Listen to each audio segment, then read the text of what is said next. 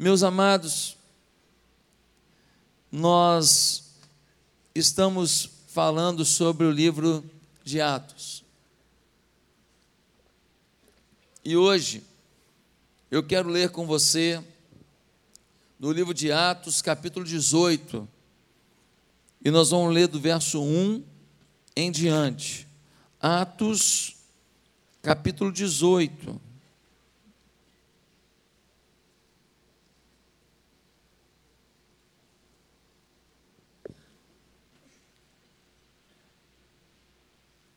Nós vamos ler do 1 em diante.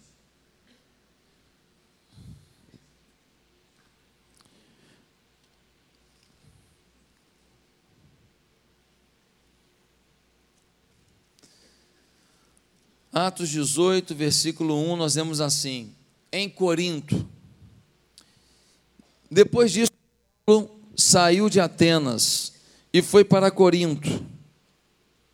Ali encontrou um judeu chamado Áquila, natural de Ponto, que havia chegado recentemente da Itália com Priscila, sua mulher.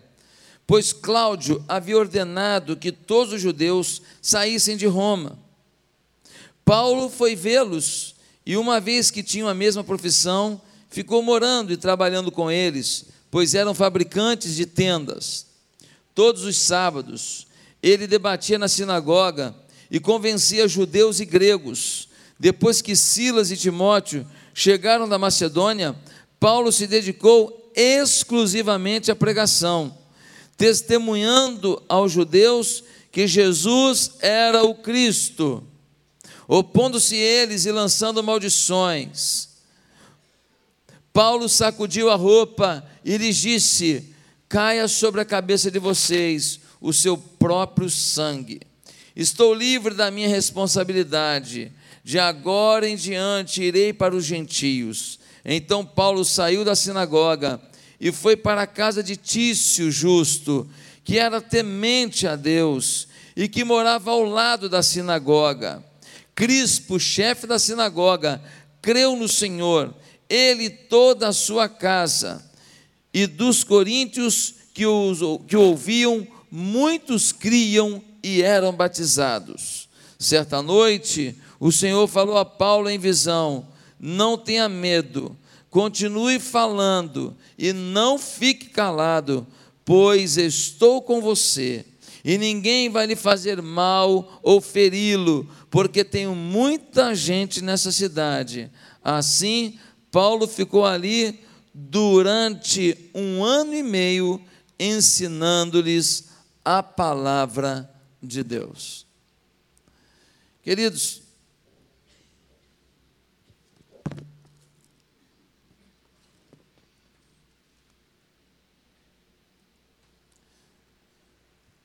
Paulo está agora na cidade de Corinto. E é muito importante que a gente entenda qual é o contexto dessa cidade. Corinto era uma importante cidade, um grande centro comercial por estar pouco mais de dois quilômetros do estreito istmo, que unia o norte ao sul da Grécia.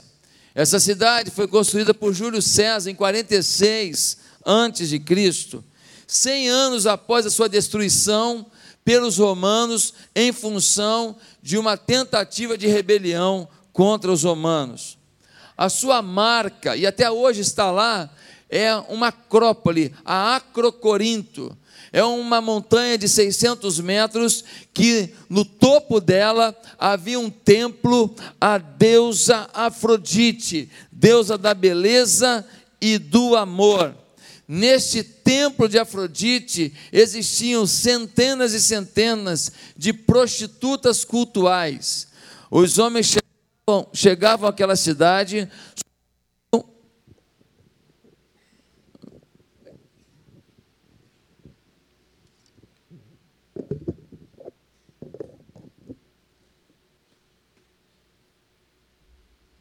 subiam até aquela, aquela montanha e lá eles tinham relacionamentos sexuais com aquelas prostitutas cultuais e todo o dinheiro que era arrecadado era investido no paganismo, era investido na idolatria, era investido em adoração a deuses e demônios pagãos. Gente, pensa numa cidade endemoniada, pensa numa cidade entregue à imoralidade, pensa numa cidade entregue à maldição, pensa numa cidade entregue a tudo que contraria a santidade e o amor de Deus. Infelizmente, essa era a realidade de Corinto. Mas no texto que a gente acabou de ler, o que aconteceu? O que aconteceu é que Paulo chega a essa cidade, ele encontra com um casal chamado Áquila e Priscila. E esse casal, Áquila e Priscila, são servos do Senhor, e eles trabalham com Paulo na mesma profissão. Paulo fazia tendas, vendia tendas para se sustentar, e eles trabalhavam juntos. E também chega um tempo depois, Silas e Timóteo, e eles chegam àquela cidade para poder mudar a história dessa cidade. Deixa eu te falar, existia um verbo grego, corintizomai. Sabe o que dizia, queria dizer isso? Significava dizer assim, corintiar. Corintiar significa se perverter, Corintiar significa se entregar à imoralidade. Olha pelo que essa cidade era conhecida. Ela era conhecida pelo mal, ela era conhecida pela escassez de ética, pela escassez de autoridade, pela escassez de hombridade, pela escassez de beleza nas atitudes. E chega Paulo, chega Áquila, Priscila, Silas, Timóteo, e Paulo trabalha fazendo tendas e pregando o evangelho. E todo sábado ele vai para a sinagoga e ele prega na sinagoga e começa a se converter um monte de gente. E se converte também Crispo, que é o líder da sinagoga, mas muitos judeus não gostaram disso ficaram bem chateados, porque Paulo começa a mudar os caminhos que eles estavam acostumados, falando que existia um Cristo, que o Messias já havia pisado no mundo, e o nome dele era Jesus Cristo de Nazaré. Ele então começa agora a pregar não mais para os judeus na sinagoga, porque sua missão ali já estava completa, e ele começa agora a pregar para o restante da cidade. E, gente, ele fica um ano e meio fazendo isso. Só que agora não mais fazendo tendas, porque quando Timóteo e Silas chegam na cidade, eles dizem: Paulo, a gente faz tenda por você, a gente consegue bancar você, fique tempo integral pregando o Evangelho. Olha só a resposta de Deus: uma cidade imoral, uma cidade pagã, mas Deus coloca o maior apóstolo que esse mundo já viu, coloca esse camarada em tempo integral nessa cidade, para mudar a história da cidade. Gente, que coisa tremenda! Como que Deus quis levar realmente essa cidade a um avivamento, mandando esse timaço de pessoas para lá. E agora o trabalho dele, será que deu certo? Gente, há evidências de que um avivamento estava acontecendo em Corinto. Há evidências de que Deus estava atuando nesse lugar. Pastor, por que você diz isso? Vou te falar, não eu, mas o pastor Russell Shedd, em um de seus livros, ele dá alguns motivos para a gente entender que um avivamento, que um fogo de Deus, que uma exaltação de Deus, que uma paixão por Deus, que uma comunicação com Deus estava tomando o coração das pessoas. Por que, que o pastor Russell Shedd, um dos maiores teólogos do Brasil, ele afirma isso? Primeiro, porque uma cidade entregue à imoralidade e idolatria, como era Corinto, daria pouca atenção a um pregador judeu sem que se manifestasse uma demonstração de extraordinário poder de Deus. Pastor Russell Shedd diz: Olha, ninguém ouviu um pregador judeu, a não ser que ao ter contato com ele, as pessoas sentissem o poder de Deus, a glória de Deus, a não ser que ao olhar para eles percebessem algo diferente, a não ser que ao ver a oração deles sentissem o Espírito de Deus descendo sobre a terra. E o pastor Russell vai dizer: olha, é tanta gente se convertendo, é tanta gente ouvindo, que só poderia ser fruto do poder e manifestação de Deus por isso eles criam. Segundo motivo pelo qual um avivamento estava acontecendo ali, é porque a grande colheita acontecia para Cristo. Grande colheita, e grande colheita é marca do avivamento. Ter grande colheita não quer dizer que tem um avivamento, mas se tem avivamento, tem grande colheita. Ter grande colheita não quer dizer avivamento, porque alguém pode manipular, alguém pode fazer um apelo meio mais ou menos, levando as pessoas a, a ter uma sensação gostosa, mas se tem avivamento, tem conversão. E o texto diz que havia muitas conversões. O texto não diz que era sensacionalismo. O texto não diz que era emoção de momento. O texto diz que muitos judeus começaram a crer. Isso era uma marca de avivamento. Se buscarmos o avivamento, nossos amigos, nossos vizinhos, nossos parentes vão se converter. Eu não tenho dúvida disso, porque quando o avivamento chega, a gente não precisa nem convidar para vir para a igreja, eles pedem para vir. Fala, me leva onde você ficou desse jeito. Me leva aonde você você aprendeu a ser como você é hoje, porque você mudou, você está diferente, o seu olhar está diferente, o seu jeito é diferente. No futebol você é outro, trabalhando com você eu percebo outra pessoa. As pessoas começam a dizer: Eu quero ir para lá. Um dia estava pegando fogo numa, numa igreja, e aí estava todo mundo na cidade, cidade pequena, ajudando, passando balde com água de mão em mão, e alguém jogava o balde naquela igreja e a igreja pegando fogo. E aí o pastor olhou para o lado assim, e tinha um ateu, muito conhecido na cidade, e o ateu passou o balde para o pastor, e o pastor falou assim: Rapaz, você aqui na igreja hoje, que surpresa! Ele falou assim: É a primeira vez que pega fogo. Quando a igreja pega fogo, Deus manda pessoas. Deus vai mandar gente que se dizia ateu, gente que se dizia descrente, gente que se dizia acima de, de religião, de fé, de tudo. Mas a ficha vai cair e o Espírito de Deus vai chegar. Terceiro motivo pelo qual o pastor Rousseau Shed diz que havia indícios de avivamento em Corinto é porque pessoas de alta classe se convertiam. Você sabe que as pessoas que têm alta classe, elas têm um preconceito maior. Elas começam a falar assim: não, eu não preciso disso, porque eu sou top das galáxias. Eu sou uma pessoa vencedora, eu tenho dinheiro, eu conheço Paris, eu visitei o Louvre 18 vezes, eu isso, eu aquilo. Então muita gente é enganado pela alta posição. Muita gente tem real preconceito com a igreja. É ridículo isso, né? Ridículo, porque enquanto a vida está de linha reta, todo mundo é igualzinho, mas nas curvas da vida, quem não tem Jesus dança. É nas curvas da vida que muita gente que se achava o rei da cocada preta, porque ele tinha isso, tinha aquilo, ele é famoso, ele tem dinheiro, ele tem formação, ele tem diploma, são nas curvas da vida que a gente começa a derrapar, que a gente fala, Deus, segura no volante para mim, por favor.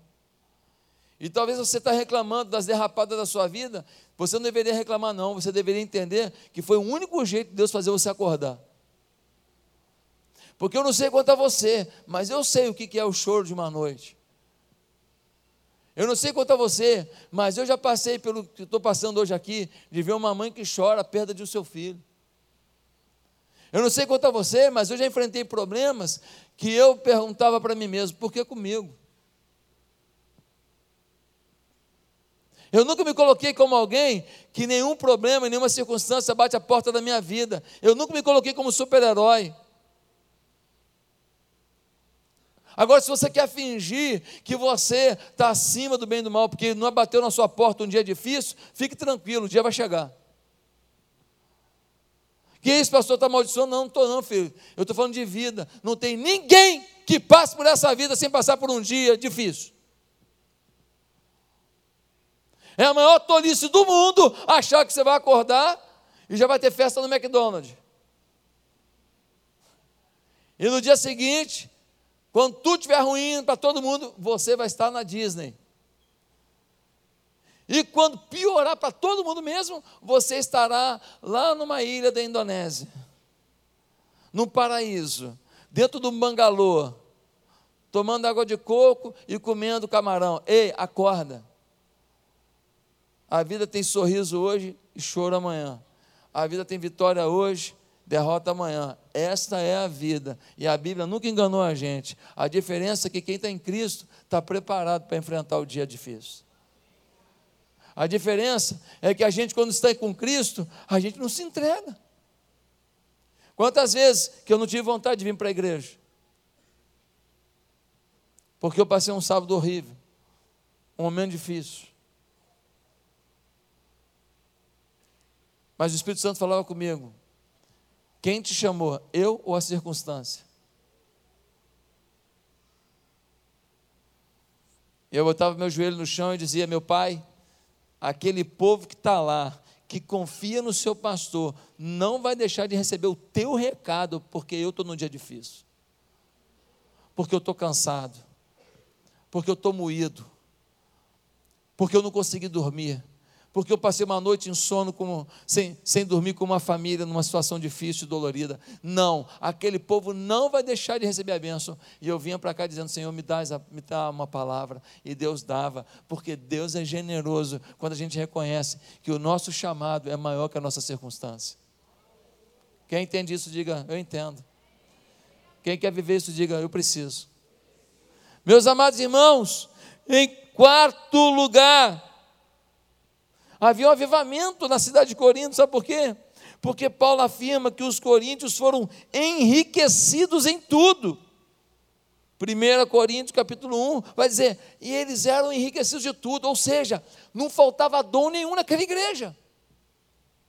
Tinha gente para agir na misericórdia, tinha gente para profetizar, tinha gente para orientar, tinha gente para administrar, tinha gente para motivar, tinha gente para aconselhar, tinha gente para tudo. Uma igreja lotada de gente com dons espirituais para servirem uns aos outros. Enfim, os indícios de avivamento estavam nessa cidade. Chegou um povo, chegou um lote de gente de Deus e começou a mudar a cidade. E a igreja começou a provar de um avivamento. Pensa que tem jeito para o Rio de Janeiro. Mas essa igreja não se tornou verdadeiramente uma igreja avivada ao longo da história.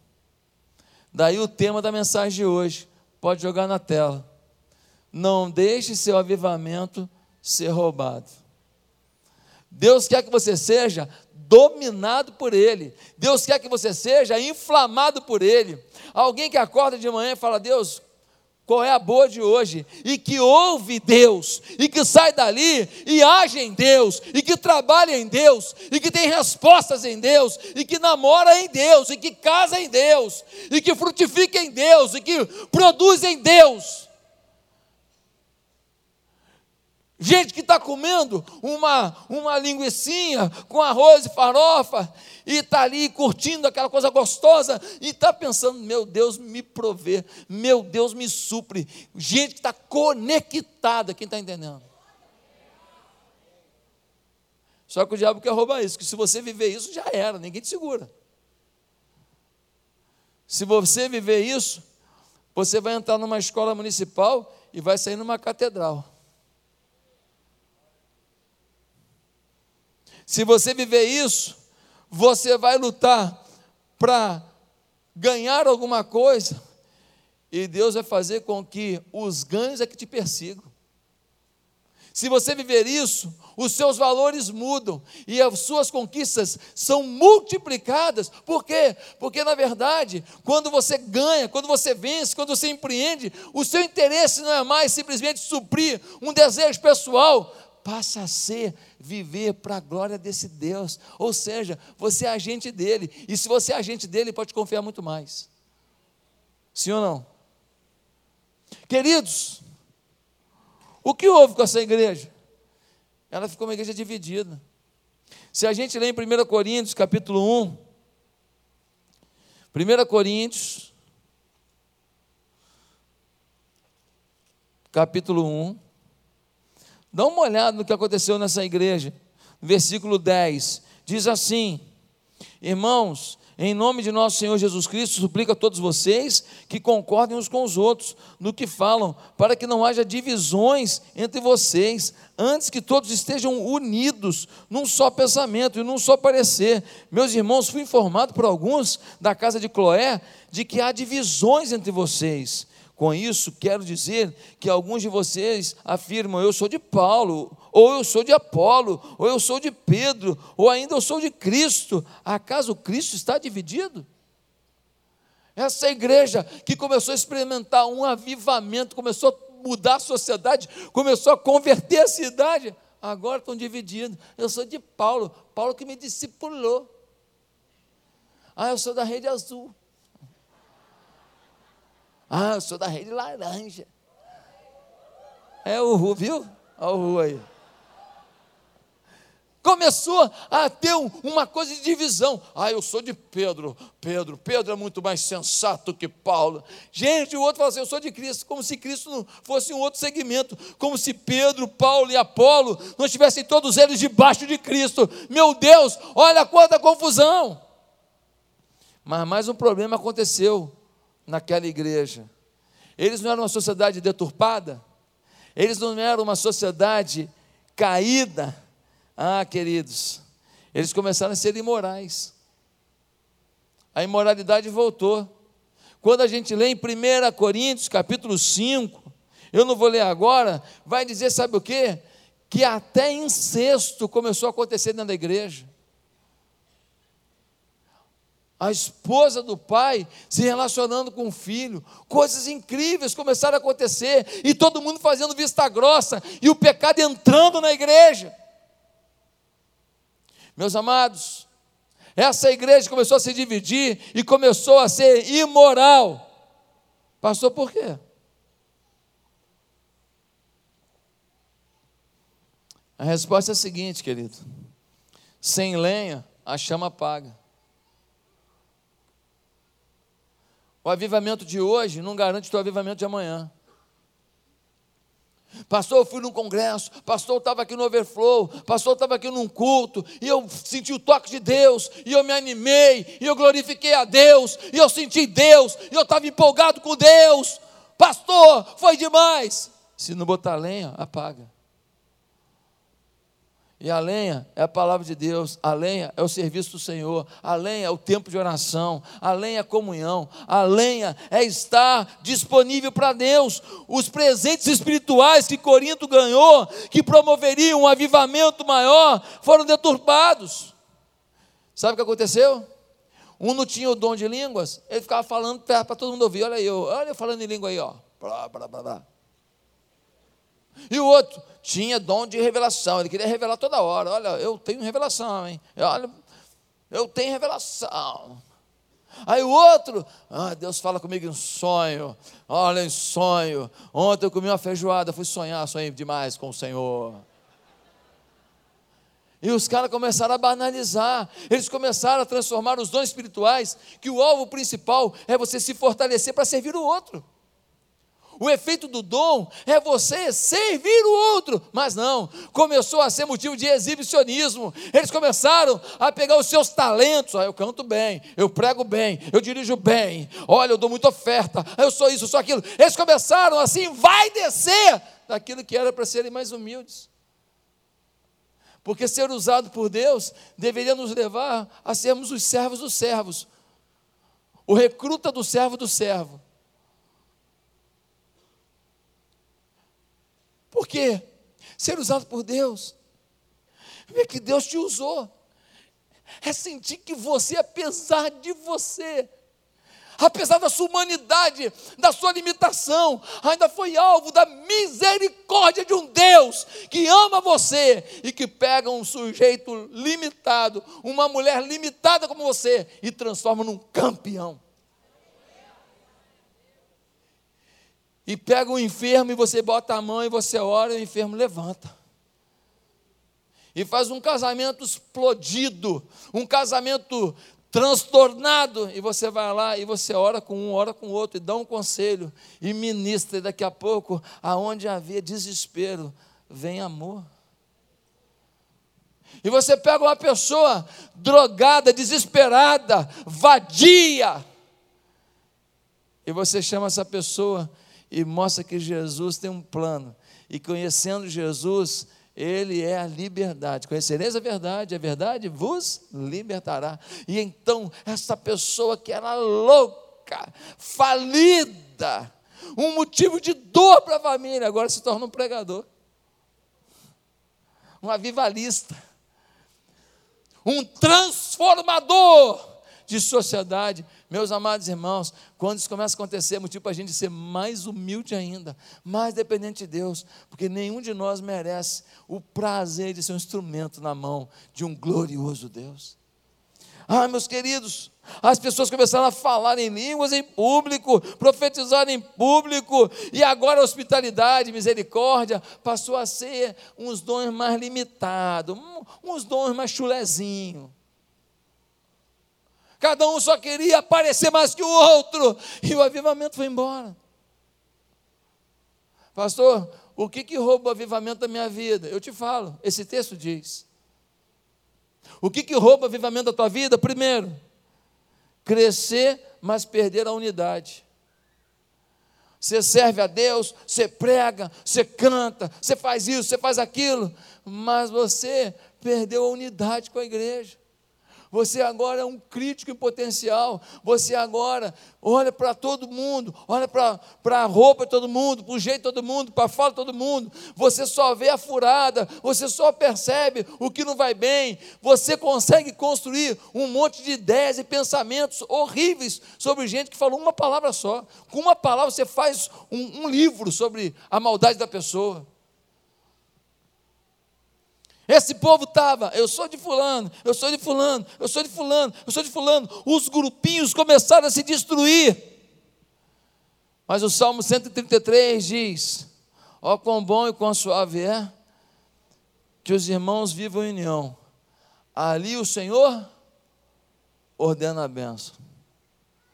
Quando você está envolvido em comunhão na sua igreja, quando você vê os defeitos dos seus irmãos, mas você em amor quer ajudá-los a crescer, quando você vê as dificuldades e você quer fortalecer as pessoas, ei, ali o Senhor derrama a benção. Pastor, eu, eu oro, eu leio Bíblia e eu busco a Deus e a bênção não chega. Você tem comunhão? Não, então, querido, perdeu. Perdeu o playboy. Perdeu por quê? Perdeu porque você esqueceu que a comunhão dos irmãos, a unidade da igreja, ela também é um patamar a ser atingido para que a ponte seja construída em direção ao seu milagre, à sua bênção, à sua conquista. Deus não quer abençoar a carreira solo, Deus quer abençoar a família. Quem é a família de Jesus aqui? Levanta a mão. Aleluia, aleluia. Nós somos a família de Jesus. Meus amados irmãos, qual é a nossa visão nessa igreja? Para a gente ver unidade. A visão aqui é a visão celular. Como assim, pastor? Assim, ó, todo mundo aqui vai para uma casa durante a semana, reúne numa casa, e lá a gente lê o texto bíblico de hoje, a gente compartilha alguma coisa, depois a gente ora um pelo outro e a gente no final come um biscoito, come um bolinho, come um lanchinho, come um camarão catupiry, uma picanha fatiada, molho gongonzola, sei lá, a gente. Estou brincando. Por favor, gente, faz isso não, senão ninguém quer sair dessa célula.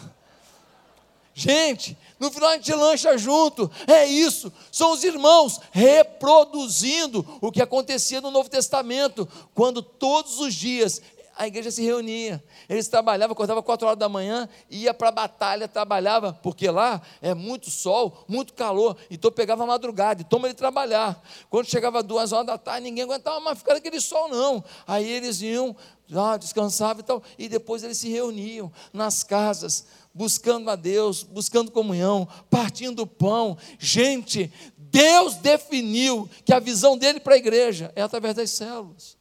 Ah, pastor, mas não gosto de gente, não. Eu não quero me relacionar, eu gosto até do senhor, e a gente torce pelo mesmo time, e a gente está numa boa, mas eu não gosto de gente. eu acho que você não vai para o céu. É, porque lá tem gente, sabia? É, tem gente. Gente remida, lavada no sangue de Jesus. Você foi remido, lavado no sangue de Jesus? Então agora você é meu irmão em Cristo. Você quer me evitar? Você evita a sua família aqui, você está dizendo que você não quer conviver com essa família lá. Nós somos uma família. Pastor, mas eu sou esquisito demais. Eu sei, irmão, eu sei que você é, pô. Eu sei, você foi campeão mundial de esquisitice.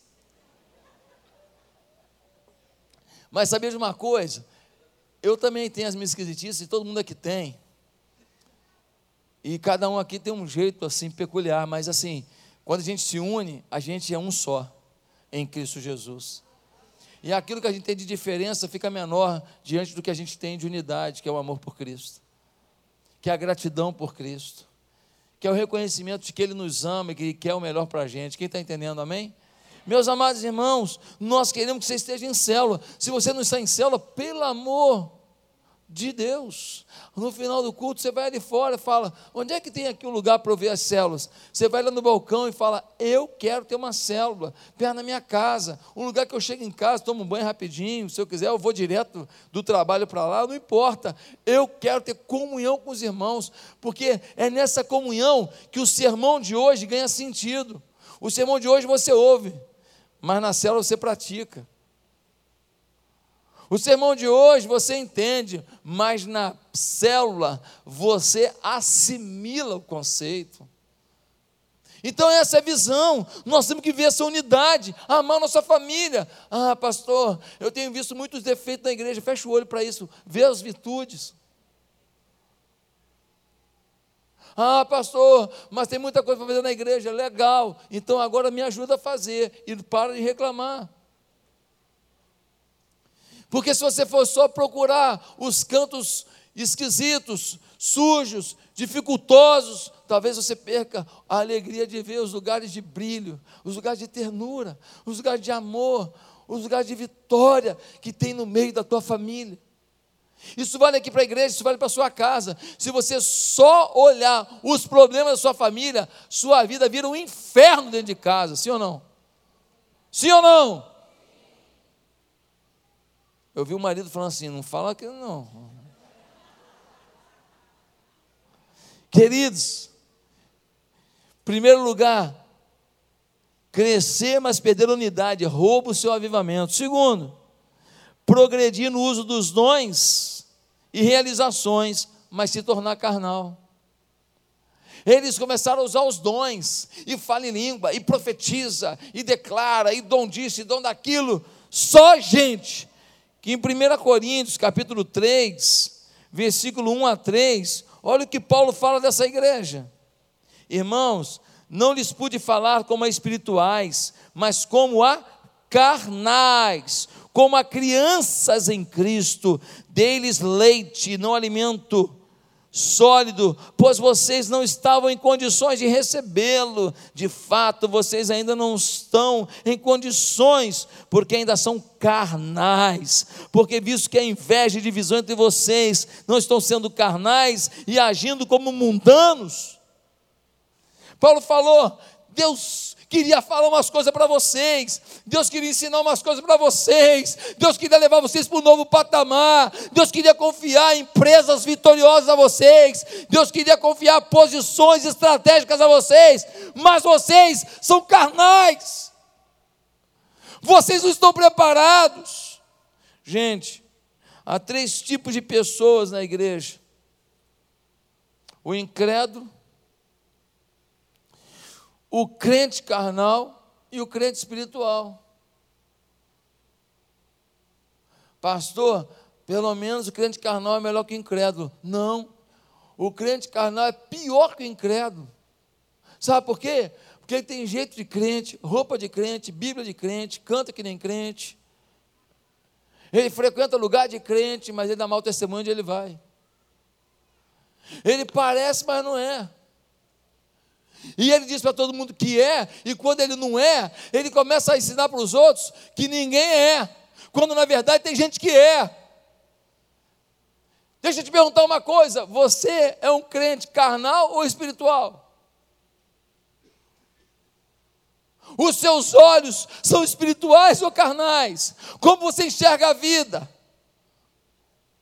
Ah, pastor, mas eu tenho umas tentações. Eu não estou falando disso porque você é homem, você é mulher, você está sujeito a um monte de intempéries e tentações do mundo. Eu não estou falando de ter lutas, não. Eu não estou falando de ter tentações, não. Eu estou falando do quanto você procura.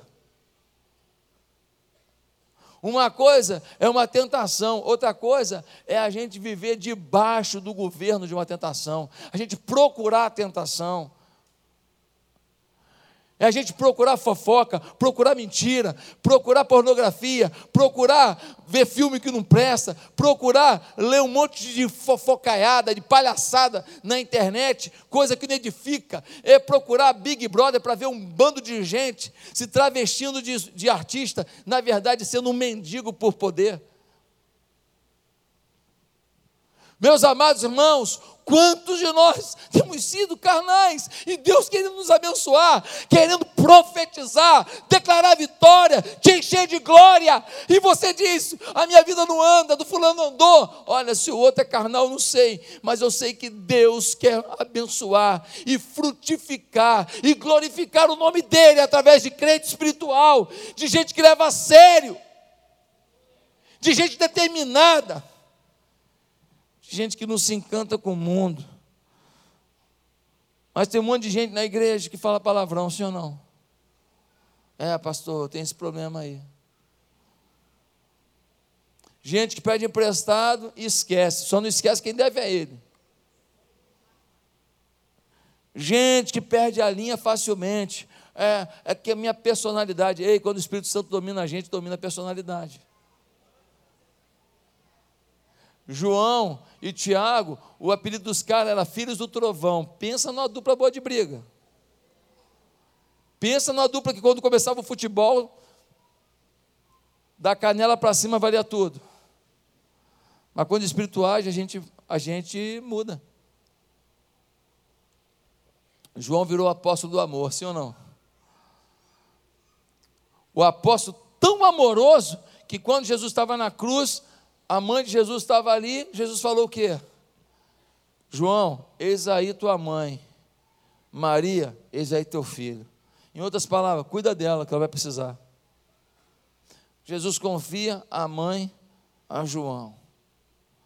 Meus amados, coisa linda quando a gente deixa de ser carnal mas muitas vezes, confiando nas suas realizações, nos seus dons, você não percebe que você deixou a essência para viver a aparência. Você deixou o milagre para ser, na verdade, um ator. Ah, pastor, tem que ver eu cantando, eu louvando, eu louvo para caramba. Ah, quando eu louvo aquela igreja, pastor faz uma careta assim, ó. É show de bola. Todo mundo vê que eu estou lá no espaço, está no espaço sideral. Só não está no céu, meu filho. No céu, porque Deus não está nem para a tua careta. Deus quer saber se no dia a dia você evidencia o amor dele. Deus quer saber se tu ora pelo teu pastor. Deus quer saber se você se preocupa com o teu vizinho que está indo para o inferno, convive contigo, você nunca chamou ele para a igreja, você nunca levou ele numa célula. Deus quer saber se, o que você fala para essa moça que trabalha com você. Deus quer saber o que você fala quando está com seus amigos. É isso que Deus quer saber. Deus quer saber se quando você chega, a glória dele chegou, ou se quando você chega, um crente encardido, denunciador da nossa fraqueza chegou. Em terceiro lugar, sabe o que, que rouba o teu avivamento? Valorizar os dons e realizações e esquecer que a marca do cristão é o fruto do Espírito. A marca do cristão não é o dom. Ah, não, eu tenho o dom disso, eu tenho o dom daquilo. Deixa eu te falar, o dom é concessão do Espírito. Legal, bom demais. Mas o dom não quer dizer que você tem caráter. O fruto do Espírito é que diz se você é parecido com Jesus. Porque qual eram os dons de Jesus?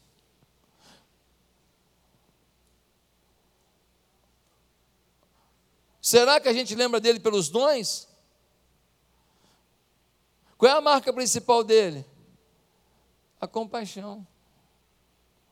Um dia ele multiplicou os pães, multiplicou. Por quê? Porque tinha uma multidão faminta. Diz o texto que Jesus teve compaixão deles. O milagre aconteceu depois da compaixão. Um dia ele se entregou numa cruz. Por quê? Porque ele amou aquele povo. E por compaixão, ele se entregou na cruz. Não se faz a obra de Deus sem lágrimas nos olhos. Não se faz a obra de Deus sem paixão. Generosos como Pai, Deus nos chamou para sermos pessoas empreendedoras, sim, ativas, sim. Pode ganhar dinheiro? Pode. Pode montar empresa? Pode.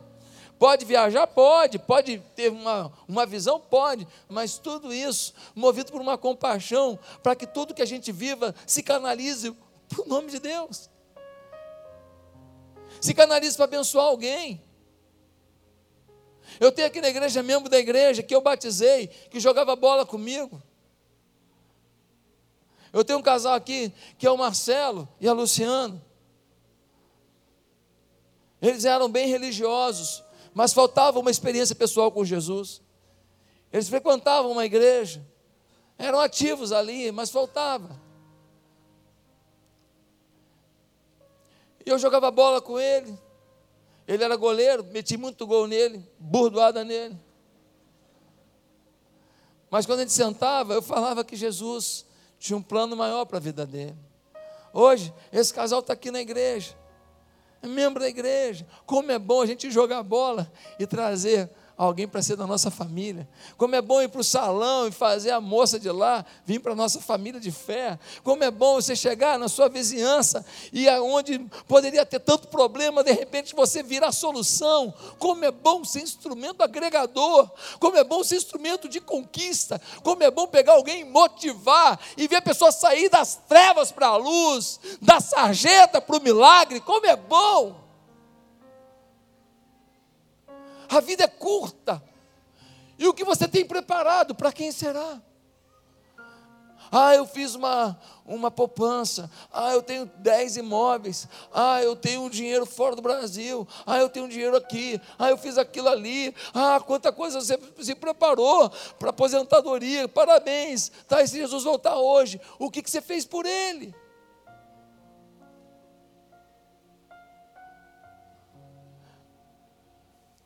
Jesus volta hoje e pergunta para você: como é que foi no dízimo? Tu fala o quê? Jesus volta hoje e pergunta assim: como você foi no evangelismo? Tentando mudar a vida das pessoas para eles me amarem. Que você fala o quê? Jesus volta hoje e pergunta assim: vem cá, essa casa que eu te dei aí, ela foi uma agência do reino? Ela foi um templo do Espírito? Você fala o quê? Esse carro bonitinho que você tem, Jesus pergunta hoje: vem cá, esse carro, ele, ele foi um, um, um BRT da fé? Ele foi um instrumento para a gente chegar até o reino, chegar até uma célula, para alguém ir até um hospital. Ei, o seu carro foi útil para o meu reino ou só para o seu deleite? O dinheiro que eu te dei, a profissão que eu te dei, o ambiente que você foi, o que eu lucrei com a tua vida, é isso que ele está te perguntando hoje.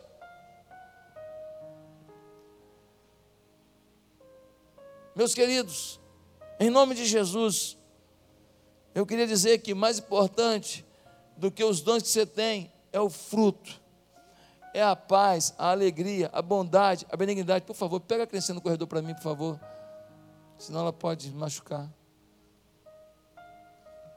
É a longanimidade, é o domínio próprio Pastor, mas eu sempre fui pavio curto, sempre fui muito nervoso, eu sempre fui muito nervosa, sempre fui assim, sempre fui assado. Ei! Se Jesus está em você, as pessoas querem ver Jesus em você, elas querem ver a mudança, por isso vai mostrar que você é diferente.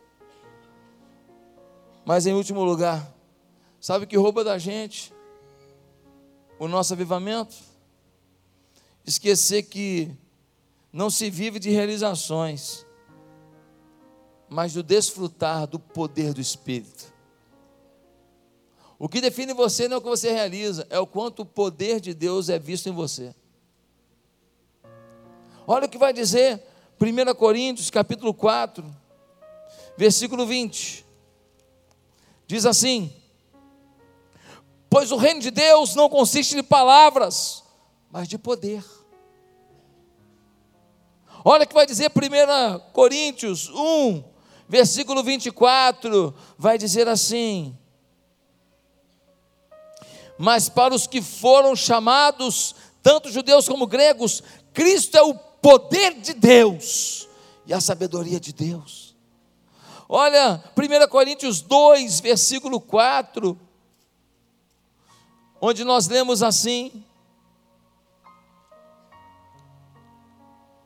Minhas, minha mensagem e minha pregação não consistiram de palavras persuasivas, de sabedoria, mas consistiram de demonstração do poder do Espírito. 1 João 2, 1 Coríntios 2, versículo 14, nós lemos assim: quem não tem o Espírito não aceita as coisas que vêm do Espírito, pois lhes são loucura, e não é capaz de entendê-las, porque elas não são discernidas espiritualmente. Mas quem é espiritual discerne todas as coisas, e ele mesmo por ninguém é discernido, pois quem conheceu a mente do Senhor para que possa instruí-lo? Nós, porém, temos a mente de Cristo. Irmão, você tem que ser tocha. Tocha. Está tudo escuro, chegou você, olha o tocha aí. A Bíblia diz assim: se você pegar uma lâmpada, botar embaixo da cama, ninguém vai ver, não vai iluminar nada, não serve. A Bíblia diz: olha, se você for sal e não der sabor, não serve para nada, joga fora. Agora tem um detalhe interessante. Se a gente tiver muita visibilidade, luminosidade, mas a gente não tiver espiritualidade, a gente vai mostrar muita coisa ruim. A gente precisa ir para o quarto quadrante muita luminosidade, visibilidade, as pessoas verem quem nós somos, mas nós temos que ter muita espiritualidade. E aí, nesse gráfico cartesiano, nós estamos no último quadrante. Grande visibilidade com grande espiritualidade. Aí o mundo saberá que Jesus Cristo ressuscitou dentre os mortos, que vive está, que faz milagre, que transforma e que abençoa. Meus amados, Será que você está fugindo um avivamento? Será que você está deixando alguma coisa roubar de você um grande avivamento, uma vida exponencial em Deus? Será que tem um namoro que é o problema da sua vida? Será que você tem um amigo que esse camarada é legal, mas ele é um, um empecilho na sua caminhada? Será que você tem um hábito, um costume, um hobby, uma mania. Talvez a sua mania seja ver série do Netflix. E você vê todo dia um capítulo da sua série predileta, mas você não lê 10 minutos de Bíblia. O ano começou, janeiro, fevereiro, março, você não leu um livro da Bíblia até hoje. Pastor, li sim o livro, livro de Filemão, uma página. Valeu, arrebentou. O ano está passando, três meses, quem que você ganhou para Jesus? Não? Pastor, mas não é tão fácil assim. Ah, não é tão fácil, se não fizer nada, vai ficar mais difícil ainda. Mas se você falar, eu sou a luz de Deus, ah, meu irmão, você vai começar a querer iluminar, e você vai come começar a colocar azeite na tua lâmpada, e você vai começar a ganhar força, e você vai começar a ter experiências, e quando você começa a experiência com Deus, você não para mais libera a palavra profética sobre a tua vida hoje. Olha para você e fala: o que foi, foi. É um novo tempo. Aonde eu errei, o sangue de Jesus é o Ajax da fé. Não tem Ajax? Removedor Ajax. O sangue de Jesus nos purifica de todo pecado. Ah, limpo, limpo, limpo é o sangue de Jesus. Ei, hoje é o dia de você se olhar como um conquistador de Deus. Basta você hoje dizer: Deus, eu vou levar a santidade a sério. Eu vou ler Bíblia todo dia. Eu vou orar, eu vou ter comunhão com meus irmãos, eu vou para a célula. Agora, faz, faz na minha vida o que o Senhor puder, porque sozinho não dá. E Deus sabe que não dá. Deus sabe que não dá. Mas hoje aqui, nós não vamos deixar o nosso avivamento ser roubado. Ei, gente, já imaginou se cada um de nós fosse um tocha mesmo?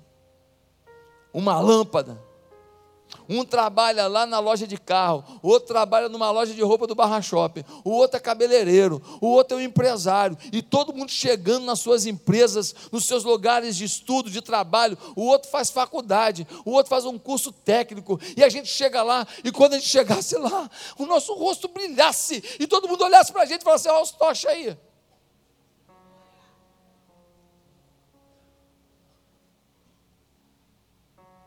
E quando todo mundo estivesse falando uma porcaria do caramba, uma besteira danada, a gente tivesse sempre uma palavra equilibrada, honesta, íntegra e cheia do Espírito Santo. A gente muda a cidade. Um dia me levaram no Maracanã. O irmão aqui da igreja me levou dentro do campo. Era um jogo do Flamengo e Palmeiras. E aí o jogo não tinha começado. E nós fomos no vestiário do Flamengo, e fomos para cá, fomos para lá. Aquele vestiário perdeu muito de eu não estar ali jogando. E aí a gente foi andando, e aí ele falou assim: vamos no campo, agora vamos. Aí nós fomos para o campo. Meus irmãos, quando eu comecei a andar na beirada do campo assim, já estava chegando a torcida. De repente eu comecei a escutar assim: Pastor, pastor, fala, pastor. Falei, cara, entrei em campo. E aí um pastor, um fez assim, pastor, tira uma foto aqui. Eu falei, tira a foto. O outro, tira a foto aqui. Cadê o Miguel? Está aí o Miguel? O Miguel estava comigo. E tira foto com um e tira foto com o outro. E eu comecei a falar assim, meu Deus, meu sonho era entrar aqui para jogar um futebol e meter um gol e todo mundo falar, golaço, mas não. Naquele dia eu tive uma grande alegria de ver que algumas pessoas que estavam ali conheciam o trabalho que a gente faz aqui. Sabia que tem gente séria aqui. Sabia que tem gente que preocupada com a cidade. Gente, olha para isso. As pessoas estão olhando para a gente eles estão vendo a chama, eles estão vendo as tochas acesas, e você ainda está querendo ser uma tocha apagada. Eu tirei um monte de foto, pensei que, acho que teve um pessoal que olhou e falou assim: quem é esse coroa aí? Foi, jogou aonde? Joguei no Sirici Futebol Clube, uma rua lá de Marechal. Acho que negócio, pensou que eu era jogador, porque eu tirando foto. Gente, que coisa legal saber que as pessoas estão olhando para a gente, estão se inspirando. Ei, você é uma inspiração. Tem alguns de vocês que nem sabem o quanto vocês me inspiram, não sou eu que te inspiro. Eu olho às vezes alguns de vocês com esse colete verde trabalhando, com tanta dedicação, com tanto fervor. Eu vejo algumas pessoas com aquela camisa roxa do Ministério Kids, com tanta dedicação. Eu vejo alguns líderes de célula que cuidam das pessoas muito melhor que eu. Eu falo, caramba, eu tenho que melhorar. Que povo abençoado, que povo dedicado. Eu vejo pessoal da segurança da igreja trabalhando com segurança, dando segurança para a gente, porque nós moramos no Rio de Janeiro, não tem jeito. E eu vejo eles dedicados ali, fica no posto do início até o fim. Então eu falo, caramba, que legal! Eles querem servir.